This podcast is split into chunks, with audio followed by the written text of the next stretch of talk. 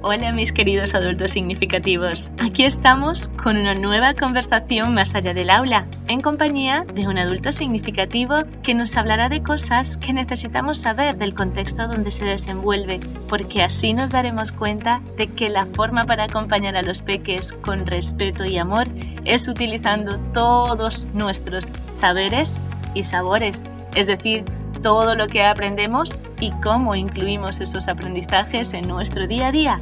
En resumidas, el acompañamiento empieza con nosotros mismos para ser y estar con cada peque con el que interactuamos. ¿Me acompañas? ¡Ay, qué emoción otra vez! Yo, eh, de verdad, estas conversaciones vais a aburriros de que yo diga qué emoción, qué emoción. Pero es que cuando quedo con mis bonitas, es que no tiene precio. Y eso que Lucía y yo todavía no hemos tenido la maravillosa oportunidad de abrazarnos, pero la tendremos. Eh, pues aquí está una de mis bonitas y como ya sabéis, no es una entrevista, es una conversación, así que se va a presentar ella. Cuéntanos, ¿quién eres? Bueno, pues yo soy Lucía Rivera, soy una, una madre que vive en Badajoz.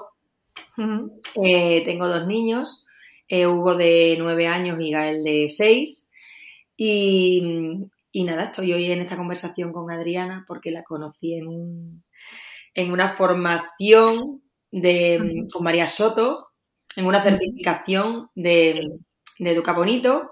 Eh, nos conocimos y la verdad es que se ha formado un grupo muy, muy guay, donde, donde me siento, el otro día se lo decía un, a un amigo, digo, es que es como estar en una continua formación, digo, es como una formación continua, pero entre nosotras y para nosotras y donde compartimos y nos enriquecemos y, y muy guay, pues soy una mamá más al final, em, buscando herramientas, formas, eh, información que resuena conmigo, eh, espacios donde compartir mis inquietudes. Hmm. Sí, sí, sí. ¿Crees, ¿crees que, somos una tribu, quizás, de estas? Sí, sí, sí, sí. Una hmm. tribu virtual, y mira que a mí lo virtual me, me de primera siempre me produce rechazo, no creo, es como sin sin tocarnos y sin mirarnos y sin tal. Y no, y la energía, y la energía está. Entonces, me encanta probar y verme en cosas nuevas, hmm. en las que mis prejuicios a veces me dicen, no, esto no, no. Y luego, y luego me sorprendo. Así que muy contenta. Qué bien, qué bien. Bueno, aparte de mamá y una mamá súper, súper implicada en, saber más de cómo relacionarse con los peques, eh, ¿en qué trabajas? O sea, realmente, ¿cómo es ¿qué es tu trabajo?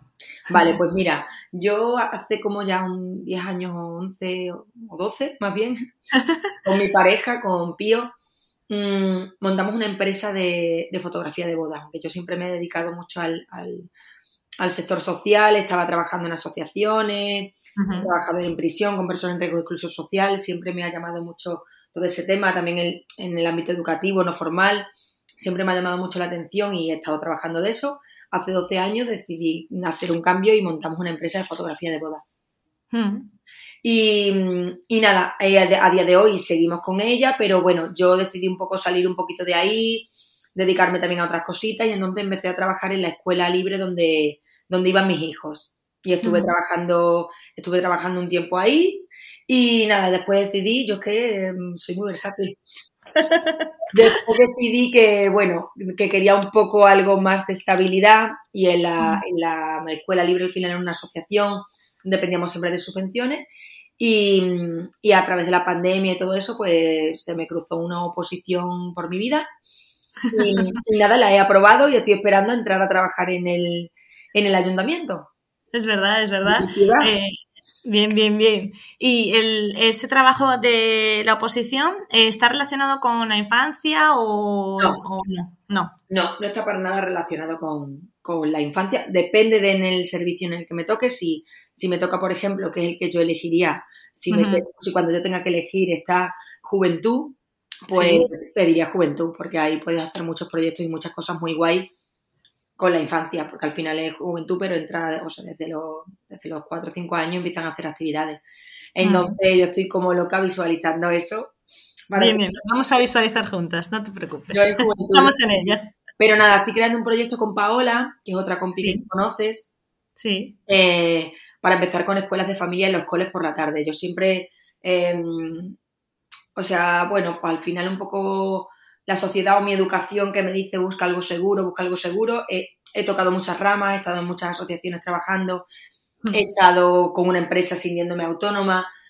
Y, o sea, que he tocado un poco todo y ha llegado un momento que he dicho, quiero como una tranquilidad también, unos horarios que me permitan realmente conciliar, porque siento que al final la conciliación mmm, desde las estructuras sociales no es, no es real ni posible.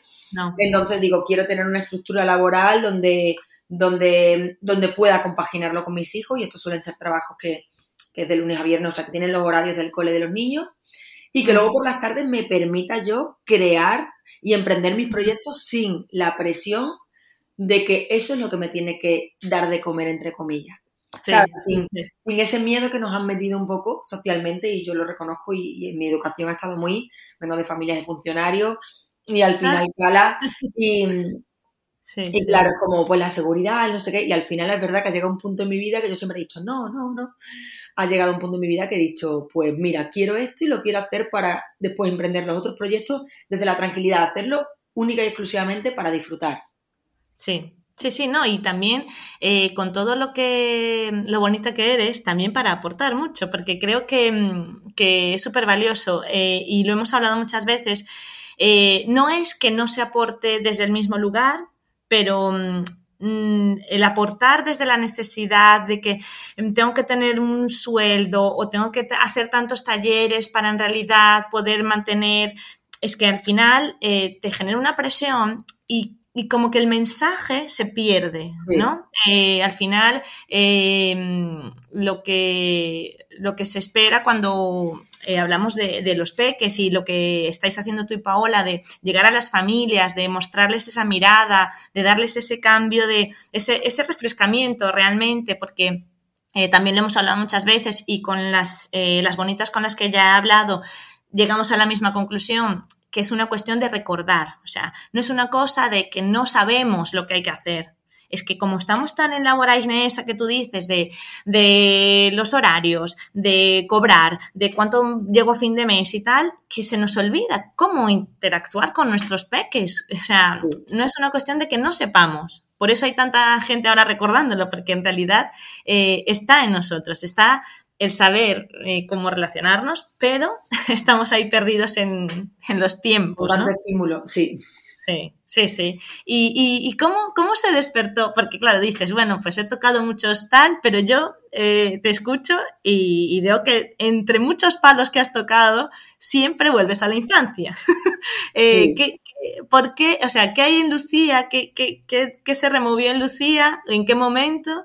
¿Se removió algo en Lucía que dijo, tengo que saber o, o, o siempre has sentido que tienes que, que acompañar o se puede acompañar a la infancia desde otra forma?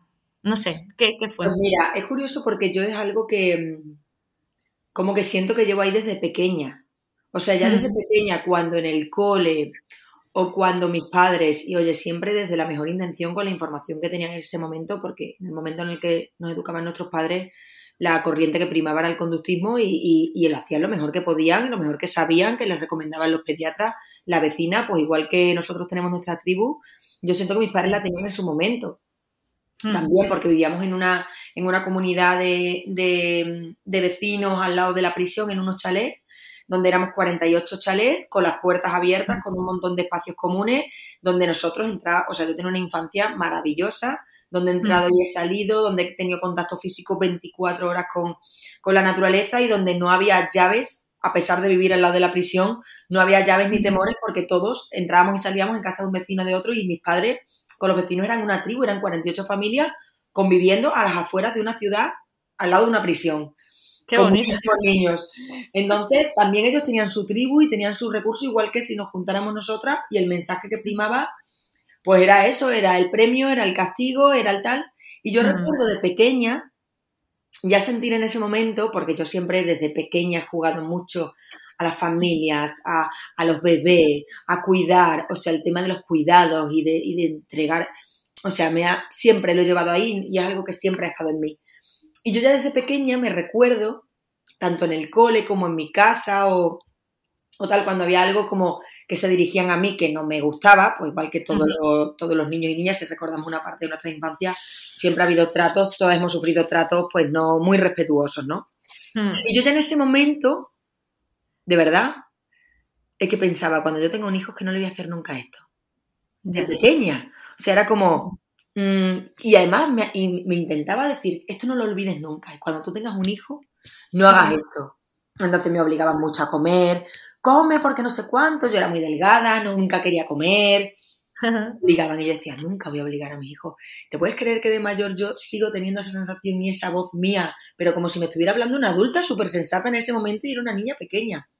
Sí. Nunca he obligado a mis hijos a comer y decir, ostras, que no. O, he- o yo he sido una niña como más tímida, con que no parezca y hable por los codos. yo he sido muy tímida y, y he sentido que siempre, o sea, como que nadie ha sabido ver como mi timidez Mm. un valor, ¿no? Y como, pues una forma más y vamos a respetarla. Siempre era, pues, ay, es que no se puede ser tímida.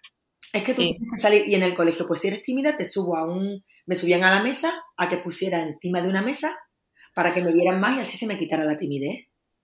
Y, eh, o muchas comparaciones, mira menganita, que no sé cuánto y tú, que no. Entonces yo ahí también decía, es que yo jamás se lo haré a mis hijos. Y entonces, y luego hay muchas cosas que dije jamás se las haré y se las hago.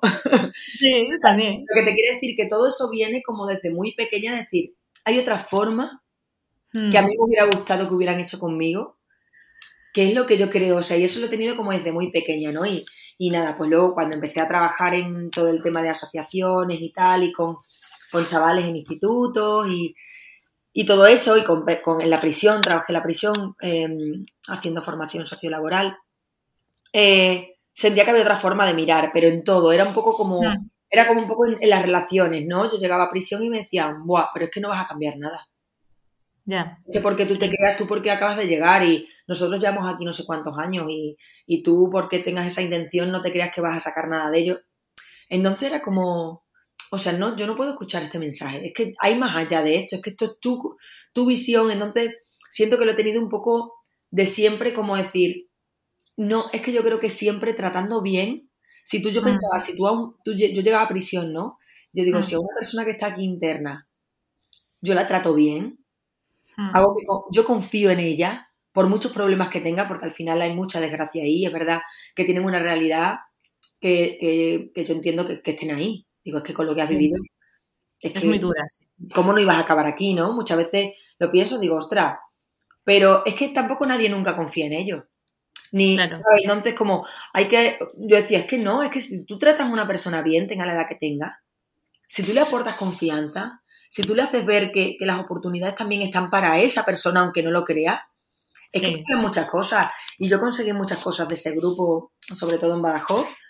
Conseguí, porque estaba, estaba en la prisión de Cáceres y de Badajoz, y yo conseguí muchas cosas de ese grupo Mm. a base de confianza. Y yo conseguí que una persona que entró así, que apenas podía levantar la cabeza, era todo así, te hablaba así, terminara el curso así. Erguida, levantando la cabeza. No, no sé qué fue de su vida, si encontró trabajo, si no, si volvió a recaer cuando salió, pero yo lo que sé es que del curso, que yo estuve con ellos, hablaba así y a mí terminó hablándome así. De frente, sí. Entonces es algo como que siempre he tenido. Y, y, bueno, cuando nació mi sobrino, pues Mm. también eh, yo, bueno, yo con mi sobrino, vamos, como si, como si fuera mío y ya estaba ahí con mi hermana. No, es que esto hay que hacerlo de otra manera. Hay otra forma, otra forma que, que a día de hoy no haría ni con mis hijos, pero, yo sabía que había otra forma y, y siempre estaba la parte de la escucha, ¿sabes? Y de Mm. escucharlos y de tenerlos en cuenta y, y de conectar con ellos. A lo mejor antes intentaba conectar de otra manera o creía, pero siempre he estado un poco ahí y realmente el cambio bruto Mm. pues, fue cuando yo fui madre. Ya en el, o sea, ya en el embarazo, ya yo hice un clic muy grande. En el embarazo de mi primer hijo hice un clic muy grande. Mm. Y, y nada, y, y el clic mm, lo voy haciendo mm, prácticamente cada mes. Cada mes voy viendo una cosa nueva y voy cambiando un patrón y voy... Y, Sí. así, y así he llegado un poco hasta aquí. Luego, es verdad que también entrar en, eh, a formar parte de Espacio Libre Candil, de la Escuela Libre, hay una tribu muy, muy bonita que a día de hoy son de mis mejores amigos, las familias que, que conocí ahí hace ya nueve años. Mm. Y ahí es verdad que, que yo me enriquecí mucho y crecí mucho eh, como madre, crecí más como persona y, y, pues bueno, el compartir tus inquietudes y, seguir una corriente y te encuentras con un grupo de 20 familias que todas seguís esa misma corriente y os enriquecéis y os retroalimentáis, pues yo, mi maternidad ha sido rodeada de una tribu muy, muy buena de mujeres, hombres y, familias maravillosas donde el crecimiento está ahí, donde nos arropamos, donde nos quitamos culpas.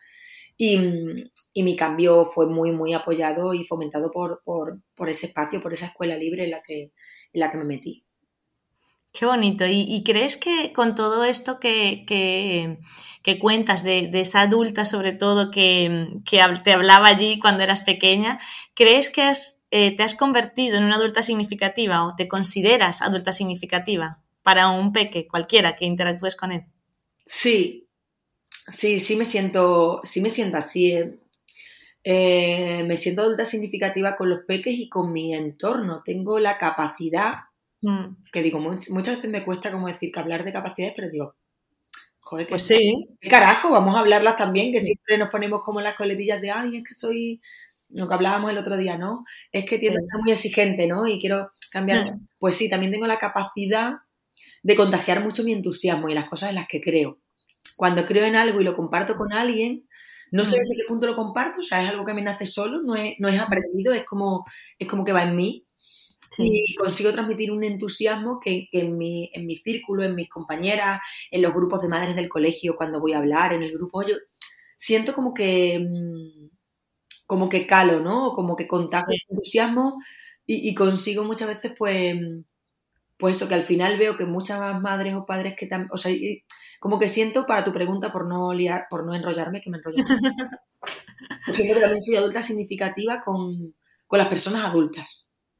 Qué bonito, porque justo eh, cuando yo eh, me hice consciente de que era adulta significativa para los peques, a, partir de que fui trabajando diferentes contextos, eh, no solo dentro del aula, sino fuera, me di cuenta que también era importante para, para eso, para, para, mis iguales, para que todos en realidad somos iguales, los peques no son menos, pero para los adultos también. O sea, que, que es importante tenerles en cuenta porque eh, se habla mucho del adultocentrismo, pero tampoco podemos ir a centrar todo en el niño. Es que al final, si nos consideramos el todo y como iguales, lo que tú dices de personas, de tratar a una persona con respeto, con confianza, darle ese sentido de, confianza, es que ahí ganas un montón. y cuando tú crees en ese adulto que tú tienes alrededor, lo que tú decías, bueno, en este caso eran casos muy especiales, pero eh, ese entusiasmo que tú dices que transmites seguramente es porque ya de entrada no dudas en esa, de esas personas, no vas con el prejuicio de,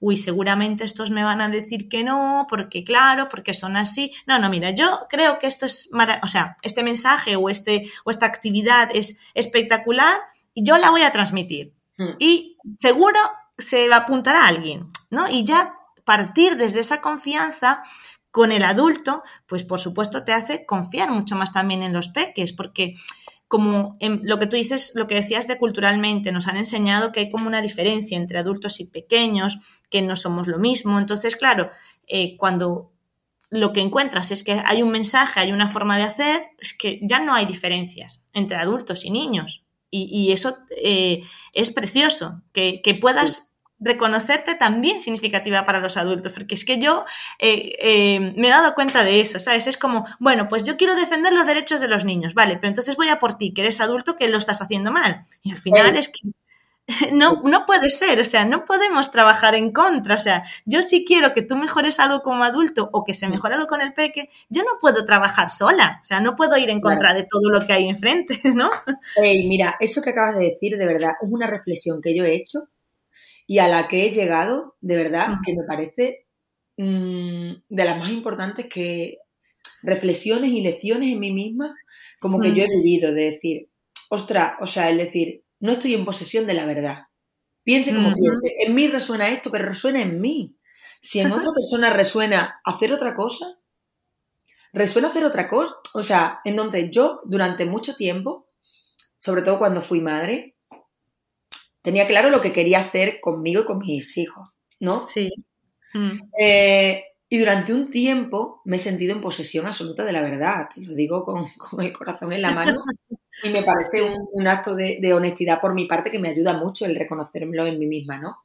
Sí. Eh, yo escuchaba, o sea, por supuesto, eh, nunca a, conciencia he, querido ofender a nadie ni nada, pero a lo mejor yo quedaba con una amiga que le daba el biberón al niño y yo le daba el pecho, yo no le decía absolutamente nada, pero pensaba, pobrecito niño, madre mía, y ese apego, o, amigas que hacían, que practicaban el método Stivil, mm. y en el que yo tampoco decía nada, pero yo recuerdo estar en casa de esas amigas, esa, esa, cámara, ponían una camarita así, sí, sí, llorando y yo viéndolo, y yo decir, yo me dado unos subidones de leche, yo con un brazo, el otro allí, yo me entraban unas angustias.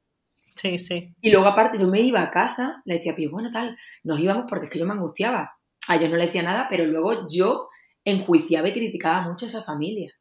Sí, sí. Lo que le están haciendo al niño, porque no sé cuánto, porque tal, porque... Y con el tiempo me he dado cuenta, o sea, que si volviera a tener un hijo haría lo mismo y no tal. Mm. Pero ya si viene una familia haciendo cosas que aunque para mí fueran la, todo, el, todo el tema, o sea, todo el lado opuesto, no me mm. siento ni yo, aunque sea con mi pareja, ni yo conmigo misma, mm. en el derecho de enjuiciar a nadie. O sea, es como, Mm, un poco lo que decías tú, pero ¿quién soy yo para enjuiciar eso? Es que esa persona a lo mejor trabaja mañana y tarde. Eh, se angustia mucho si su hijo no duerme o si ella no duerme. Tiene otra realidad, tiene otro tal. Y, si está haciendo eso, es porque cree que es lo mejor en ese momento para su hijo. Que científicamente y que tal está demostrado que un niño llorar, el cortisol. Claro, hay mucha información. Que a esa información llegamos las personas que queremos o que podemos Sí, que hay personas que no quieren llegar a esa información porque a lo, pues a lo mejor no están preparadas para la culpa que se viene encima al coger esa información porque no pueden cambiar su vida y esa culpa no son capaces de gestionarla. O sea, cada uno tiene un motivo para hacer una cosa y creo que si nos situáramos ya no solo ni en hechos, sino en, en cómo estamos nosotras por dentro, en acompañar desde la compasión a todas esas personas en las que creemos que a lo mejor podrían mejorar en ciertas cosas o creemos que desde la compasión o desde el respeto o desde la posición de yo no estoy en la verdad, elige esta opción porque en este momento es la mejor para ella. Y ojalá pueda encontrar una opción en la que ella se sienta bien y su hijo también. Hmm. Aunque yo solo pensando eso y estando a su lado, creo que aporto más que, o sea, sin, hablar, sin, abrir la boca, porque al final esa persona yo creo que lo notaba o que lo sentía o que... Entonces, eh, muchas veces lo que dices tú, eh, si yo quiero trabajar por la infancia, por la infancia realmente se trabaja desde la educación, desde los coles, desde la familia, desde tal. Y no podemos dirigirnos a la familia, y más si vamos a empezar a trabajar en esto.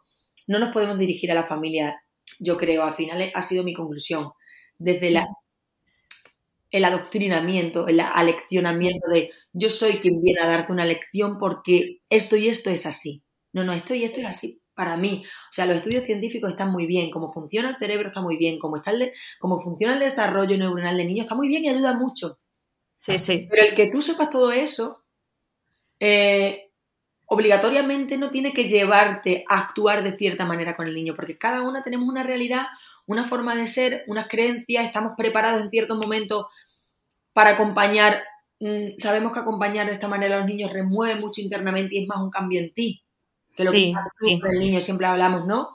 Muchas veces con, pues, con todo esto que hemos hablado, ¿no? Con la disciplina positiva, que hay muchas herramientas de haz esto, haz lo otro, haz tal. No, mm. haz, en ti. Cambia tú tu mirada, mira a ver qué te remueve esto, por qué, cómo te sientes, si estás puedes soportar la culpa que socialmente nos está viniendo o no. Eh, mira, y después las respuestas, lo que decíamos, vienen solas, tienes que recordar. Es verdad que esas herramientas ayudan, Sí, sí. Pero ayudan cuando tú tienes integrado una parte, ¿no?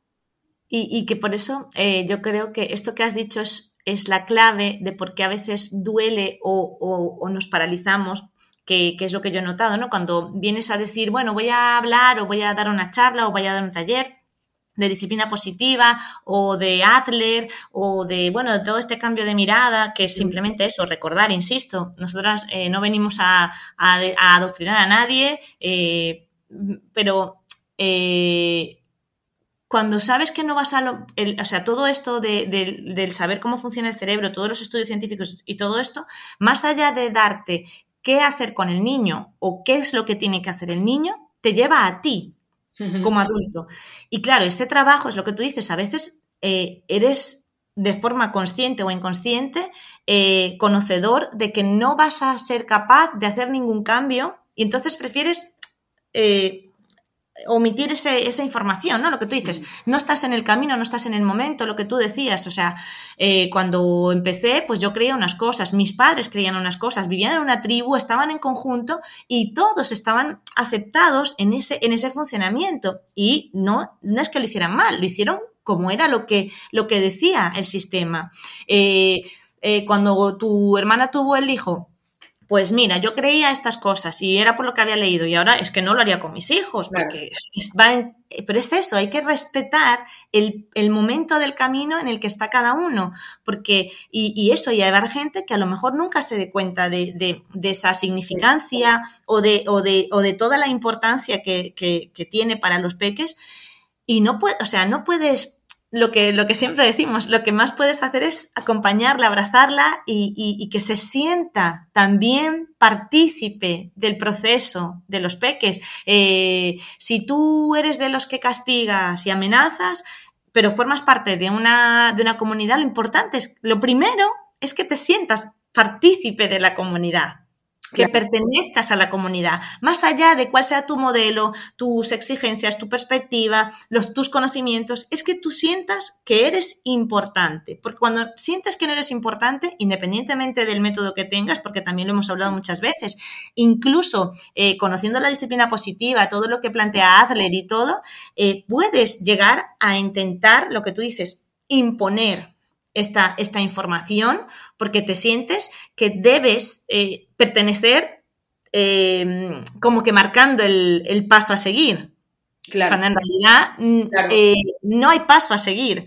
Y lo que tú dices, hay subidas, hay bajadas. Eh, nosotras que hemos descubierto todo esto y hemos ido conociendo a través de la experiencia cómo interactuar con peques y con otros adultos, no somos poseedoras de la verdad, que no sé si a ti te ha pasado, pero yo he sentido muchas veces que cuando comentas esto que haces tú, desde ti, lo que tú dices, sin querer enjuiciar muchas veces, igualmente llega el juicio. Pero es lo que tú dices, está es en la otra persona. Ese juicio ya lo lleva ella, o, él, o esa persona, esas familias, llevan como, claro, es que yo sé que esto se puede hacer de otra forma, pero eso, tengo un horario eh, muy malo, trabajamos los dos, no podemos conciliar, cuando llegamos a casa estamos agotados, y, lo, que no, lo que no hay ahora mismo, quizás, es espacios para mostrar esa vulnerabilidad, para mostrar que, bueno, que yo quisiera a lo mejor encontrar otra forma de hacerlo o, sé que se puede hacer, pero no tengo el tiempo o el claro, Es, tener un poco la libertad, ¿no? De, mm. También la libertad de muchas madres y muchos padres de elegir, ¿no? Yo, mm. mira, yo hubo un tiempo antes de estar con, esta oposición que estuve, estuve preparándome primero la oposición de prisiones, ¿eh? Ah. Porque yo quería cambiar la prisión desde dentro. Bien, bien. Al final, mm, con la pandemia se paralizaron tal y al final eh, tenía temario común con una del ayuntamiento y, y, acabé aquí, ¿no? Pero empecé con esa y esa es una posición muy, muy, muy exigente y, yo decidí, dejé Candil y me metí en esa oposición, dejé el trabajo que tenía en Candil y me metí en esa oposición y sabía que iba a requerir mucho tiempo de mí. Siempre había sido una mamá gallina de, vamos, de estar a todo. Y dije, pues ahora, ahora elijo, ahora ah. elijo prácticamente el 80% del tiempo que tengo invertirlo en mí porque siento que quiero conseguir algo que tal y quiero invertirlo en mí. Sé que voy a tener menos tiempo para mis hijos, que me van a ver menos, que... y mis hijos me siguen necesitando y tal, pero durante un tiempo mamá va a estar ausente. Sí. Y si nos vamos a toda la teoría, que necesita el niño, qué tal, pero no lo ponemos en coherencia con lo que necesito yo. Sí, ya está, se perdió todo. Efectivamente, entonces, yo en este momento de mi vida me pidió, quiero salir un poco de la empresa, trabajo con mi pareja de hace muchos años, quiero tal, quiero conseguir esto, ahora mismo en este momento lo veo claro mm. y quiero ir a por ello. Y, sé que mis hijos no me van a ver muchas tardes, no tal, que voy a estar más estresada, mm, que voy a... Sabía lo que suponía. De forma consciente sí. con esa elección, porque me lo estaba pidiendo mi cuerpo. Entonces, creo que muchas veces todo esto también tiene que pasar por la coherencia y por... Muchas veces yo siento que las personas que han influido en mí. ¿No? Y que han calado en mí es porque yo estaba preparada para que ellas calaran en mí. Claro. Que por mucho mensaje que nosotras queramos dar, Hmm. no le va a llegar a quien no esté preparado y a quien no quiera escucharlo en ese momento. Porque a mí ha habido momentos que me han llegado mensajes que he llegado después, por ejemplo, con el de la tolerancia, pero Sí. me ha llegado cuando yo he estado preparada. Yo cuando nació mi primer bebé, yo no estaba abierta a ser tolerante. Esto es así, punto. ¿Por qué? Porque necesito sentirme segura en que lo que yo estoy haciendo es lo correcto, porque quiero ser una madre tan perfecta. Y eso te das cuenta con el tiempo. Quiero ser una madre tan perfecta, llevo soñando este momento tanto tiempo y lo he idealizado tanto y me he idealizado tanto como la mejor madre Sí. que no quiero que nadie me dé otro concepto que no sea este ni lo voy a aceptar porque eso significa que a lo mejor mi Pues- concepto, uy, ostra, parece que no está tan seguro, ostra, parece que se desequilibra mi concepto, mm, se tambalea mi concepto. ¿Por qué? Sí. Porque yo realmente al final no estaba segura. Y Sí, necesito sí. y no quiero que nadie perturbe esto que yo quiero creerme. Entonces todo lo que no sea como yo, lo rechazo. Yo he estado Sí. en ese punto en, en el otro lado, y en el otro lado no es mejor ni peor, sino en el otro lado de la educación. Yo Sí, estoy sí. posicionada en este y, y quiero rechazar todo lo que sea contrario. Todo, todo, todo. Todo, todo. rechazar porque necesito sentir seguridad en lo que yo estoy creyendo. Sí. Porque quiero ser la mejor madre y porque tengo un ideal de perfección de madre que no me lo quiero quitar bajo, bajo nada. Sí. Ah, Sí, sí, sí. Mis padres con todo el mundo era, no, no, yo lo tengo muy claro, estaba muy empoderada, pero me faltaba tolerancia. Tolerancia, sí. Mucha. Y ya está, y yo en ese momento no estaba preparada para ser tolerante. Y por más que alguien me viniera y más oportunidades que me diera la vida, yo en ese momento no iba a ser tolerante porque yo no quería ni leer sobre tolerancia, yo solo quería leer sobre educación respetuosa, sobre lactancia, sobre porteo y todo lo demás era No valía. pobrecito niño de- dentro Sí. de mí. Entonces, eso ha sido de verdad la mejor de las lecciones. A mí me encanta cuando me doy con un, un esto así de una de realidad, boom, y digo, y me digo a mí misma, qué entera eres, Lucía. Sí, digo, sí. Qué entera eres, que te crees. Mira, ¿sabes? Y me encanta esa parte de decir, ostras, qué guay, tío, qué guay esta lección, ¿no? Entonces, es- ahora estoy en un punto en el que tolero mucho más y me siento mucho más segura con lo que hago que antes. Desde una calma y desde un, ostras, es que puedo, o sea, es que aprendo de lo que Mm. antes yo diría, no, jamás podría aprender de esta familia, porque mira lo que hacen. No, no, no, no. Es que Sí. aprendo tú no sabes cuánto. Mm. ¿Sabes? Entonces, Sí, esa tolerancia siento que crezco mucho más y ahora sí estoy preparada para ser tolerante, porque ahora me he dado cuenta de muchas más cosas. Pues siento que es lo mismo cuando yo voy como con una familia. Cuando yo voy a plantear a lo mejor este taller, pues vendrán familias que Mm. estén preparadas para recibir eso. Y lo que dices tú, muchas veces porque yo hable con alguien o, o comparta mis ideas, no quiere decir que le van a en ese momento, ni que le valgan, o porque no están preparadas, o porque directamente no le valen. No es que No. tampoco estar preparada. Pero ayer, por ejemplo, iba a una reunión de- del cole de mis hijos, del mayor, y estaba hablando con una mamá que me viene y me pregunta muchas cosas, ¿no? Se que hay algo que dice, ay, quiero que Lucía me cuente, ¿no? Y ella me pregunta mucho. Oye, ¿por qué tal? Es que me dice mi hija que claro que la castigo cuando saca malas notas y me dice que a ver si soy como más como, como- como- mira la mamá de Hugo, que es que no le castiga y es que, pero ya habéis que ver, pero es que tú no. Entonces ya me pregunta, ¿no? Pues si me pregunta, pues le digo, pues mira, yo creo que, digo, pues yo creo que a lo mejor le falta un poco, pues de empoderarla a ella, de hacerle ver que es capaz con ciertas cosas. Digo, a lo mejor no tanto desde el castigo, porque a lo mejor ahí pues puede ver como, ostras, encima se me castiga, tal, pues le explicaba un poco como yo lo veo, ¿no? Sí. Digo, y a lo mejor ella desde, desde la otra parte, pues puede ver y decía, pues es que tampoco sabemos qué van a ser de mayores, ni qué tal. A lo mejor tu hija le flipa dibujar y, y- y con 17 años te dice que quiere hacer un curso de tatuaje y que quiere ser tatuadora y Sí, sí. porque me hablaba de la selectividad, de las carreras universitarias y decíamos, bueno, Mm. no sabemos cómo va tal.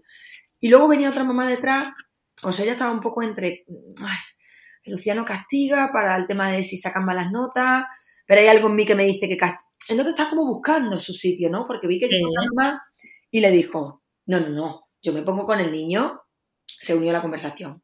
No, no, no, yo me pongo con el niño y el niño se tiene que poner hasta ahora, hasta ahora. Y si no, castigo, hombre, por supuesto. A mí ni no, porque luego si le das un poquito de tal, tal, tal, se te van, se te suben a... Te hablo la conversación. Sí, sí, sí. Se te suben a las barbas y luego, y luego ¿quién lo, qui- quién, quién lo encarrila? Es que como se nos vayan en este curso, ya no lo encarrila. O sea, cada uno teníamos nuestro prejuicio de cómo... Y entonces esta mamá era como, sí, sí, sí, es verdad. Entonces, ves que hay gente que está como, de aquí me sirve esto y entonces esa mamá cogerá un poquito de aquí, un poquito de allá, la veo como más abierta a ver, estoy buscando fórmula, estoy buscando mi fórmula. Mi fórmula es. Para esa mamá que decía, es que si me va, pues a lo mejor esa mamá, si viene, por ejemplo, si a mí se me presentara mi escuela de familia, muchas Mm. veces entrar en una escuela de familia como más desde esta corriente, más desde esta corriente, es un poco eh, estar preparados para soltar el control. ¿Vale? Eh, y hay personas que no están preparadas para soltar el control. Sí. Entonces, si tú No, porque, eh, y es lo que decíamos, de si, si tú sueltas el control, al final es que tienes que reconocer que te has equivocado. Efectivamente. Entonces, hay personas que no están preparadas para soltar el control. Y si tú a una familia le insistes en, en, en, bueno, en que este es el camino, que por aquí, que el niño, le hablas de mucha teoría, le hablas de muchas cosas, pero eh, no está preparada para soltar el control, no está siendo coherente con, cómo, No. con lo que siente. Entonces, Claro. creo que ahí muchas veces es donde tiene que estar la coherencia. Hay gente que necesita más tiempo eh, para llegar a eso y por más que le diga, al final después se convierte en lo que decíamos, ¿no? En cosas que no tienen mucho sentido, ¿no? Como seguir a rajatabla ciertas herramientas o ciertos tal. Yo no estoy preparada para soltar el control, por ejemplo, con el, hay gente que se angustia mucho con el tema de la comida, ¿no? Con los Mm. niños. Bueno, tú lo sabes, ¿no? Que estás en el Sí, sí. mira qué buen ejemplo. Sí. Y, mm, y se angustia mucho con soltar el control con el tema de la comida, tienen mucho miedo a que su hijo enferme, a que puedan tener tal. Y si tú le dices, Mm. bueno, pues no le obligues a, si tú le dices, bueno, pues no le obligues a comer, porque si no le obligas desde ahí, y si esa persona no está obligada al final es como, vale, no, No. no comas, cariño, eh, no te gusta, vale, pues entiendo que no te guste, y, o sea, y, y- y dan herramientas desde el respeto, pero sin sentirlo, eso no, llega. No llega, no llega, no. No, porque además lo que siempre hablamos es que los peques, sobre todo, los adultos también lo tenemos, pero insisto, no, nos falta recordarlo constantemente, tienen esa percepción real de todo. Es decir, no es lo que tú me estás diciendo, es lo que tú estás haciendo, tu gesto, tu, tu, tu, tu lenguaje corporal me está diciendo que lo que tú me estás hablando con tu palabra no va en- no, no lo estás sintiendo. O sea, tu gesto lo, lo, lo, lo está manifestando y ellos son muy perceptivos con eso y es allí donde entra quizás lo que, tú, lo que le pasa a muchas familias, que es entra el, el, como ellos buscan la coherencia, los peques siempre buscan la coherencia, entra como, eh, dicen, es que este niño parece que me está probando. Sí, realmente lo que está probando es que tú se, que si tú realmente estás siendo coherente, no te está probando para él tener la razón, te está probando porque él siente que realmente no estás conectada con ese cambio, que no estás sintiendo. Lo, lo, lo, lo hablaba con una de las, de las bonitas, que mm, lo mítico, eh, y esto lo hablamos mucho mi marido y yo, de, bueno, las familias estas que se van de viaje, y entonces cogen la mochila y al niño y se lo llevan y van y recorren el mundo y tal. Y claro, yo- mi marido y yo decía, y con, no sé, con un día de nacido, ¿sabes? Acaban de nacer y al día se lo llevan. Y claro, lo que, lo que tú acabas de decir, o sea, mi marido y yo, sí, nos gusta viajar, pero no es una cosa de, bueno, de coge y nos perdemos, ¿no? Da, da igual lo que surja, ¿sabes? Eh, cada uno tiene sus estilos, ¿no? Porque mi marido es ingeniero, es un poco más, eh, bueno, ¿dónde vamos? ¿A dónde vamos a llegar? ¿Qué, qué tal?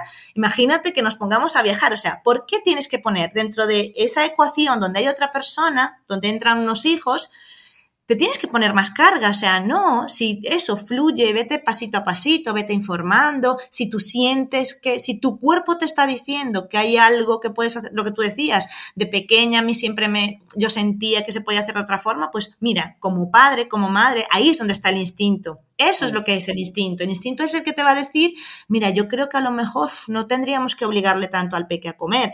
Pues, ¿qué podemos hacer? Vamos a investigar pasito a pasito y que vaya fluyendo, pero no te pongas lo que, lo que tú decías, una herramienta. Pues tienes que decir estas palabras como una oración para que el... Claro. No, Te agachas y te agachas a la altura del niño y desde ahí le hablas y de...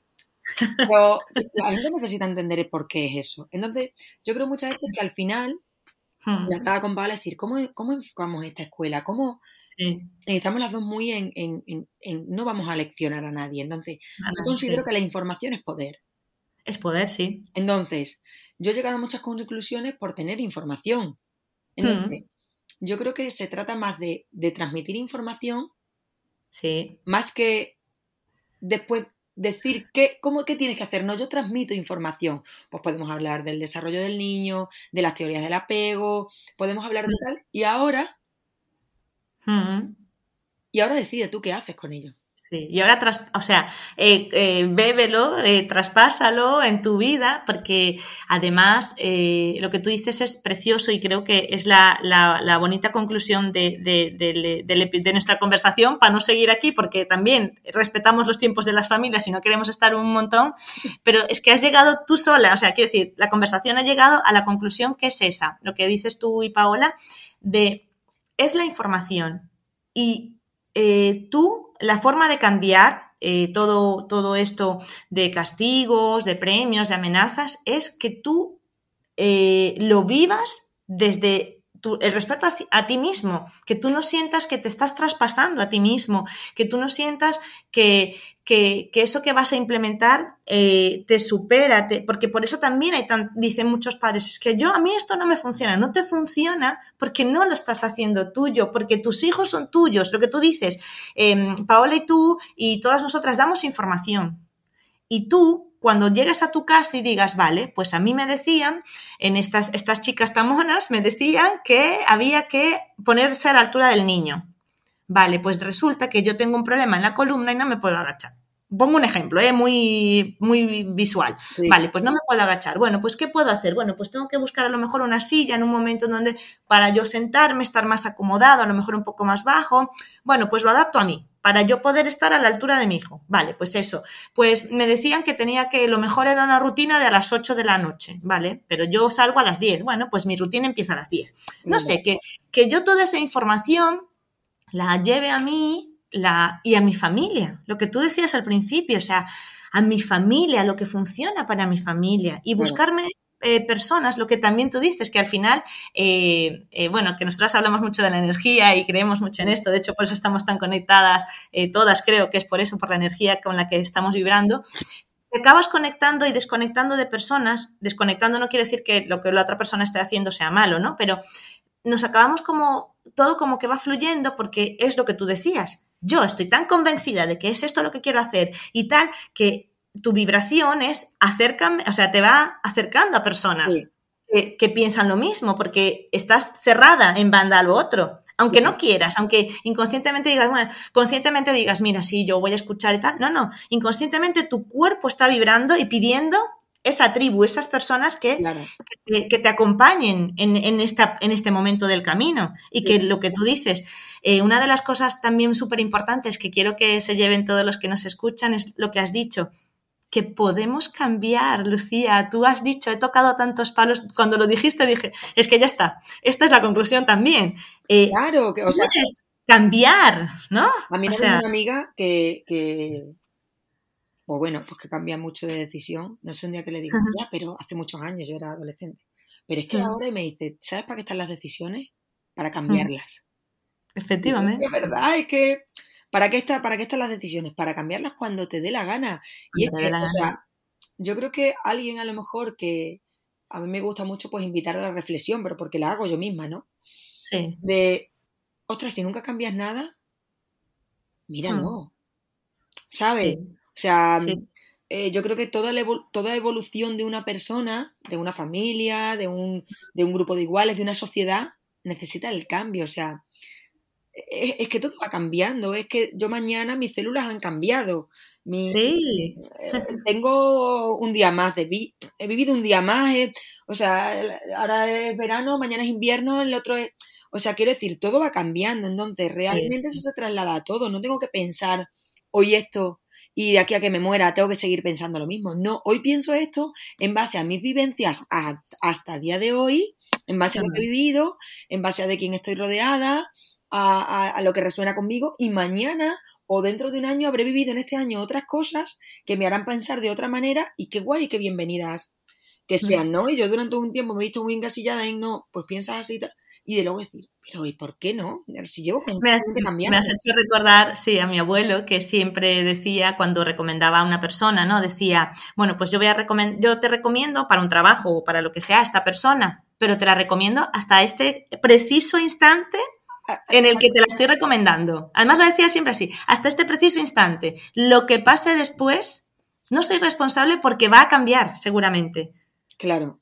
¿Sabes? O sea, es decir, eh, porque era mucho, lo usaba mucho en los trabajos, pero él decía que se aplicaba a más cosas, ¿no? Pero decía, claro, esta persona es muy hábil haciendo esta, este, este oficio, esta, esta, lo que sea, ¿no? Que estaba haciendo, pero cómo lo haga y lo que haga durante ese trabajo, yo, yo, no soy responsable. Yo he visto que hasta hoy, pues, es responsable, es respetuoso, trabaja muy bien y tal, pero mañana pues puede decidir otras cosas, o sea, puede hacer otras cosas. Me ha recordado eso. Claro. Y, y, creo que eh, por eso también ahora nos cuesta mucho hacer ese clic o ese cambio, decidir, porque sentimos que le hemos puesto, eh, que ahí es donde muchas veces le doy la razón a, a, a mis padres, a mis suegros, a, a, esa generación anterior, de que le hemos puesto un halo de, de perfección a, la, a ser padres y familias, sí. que eso impide que puedas cambiar.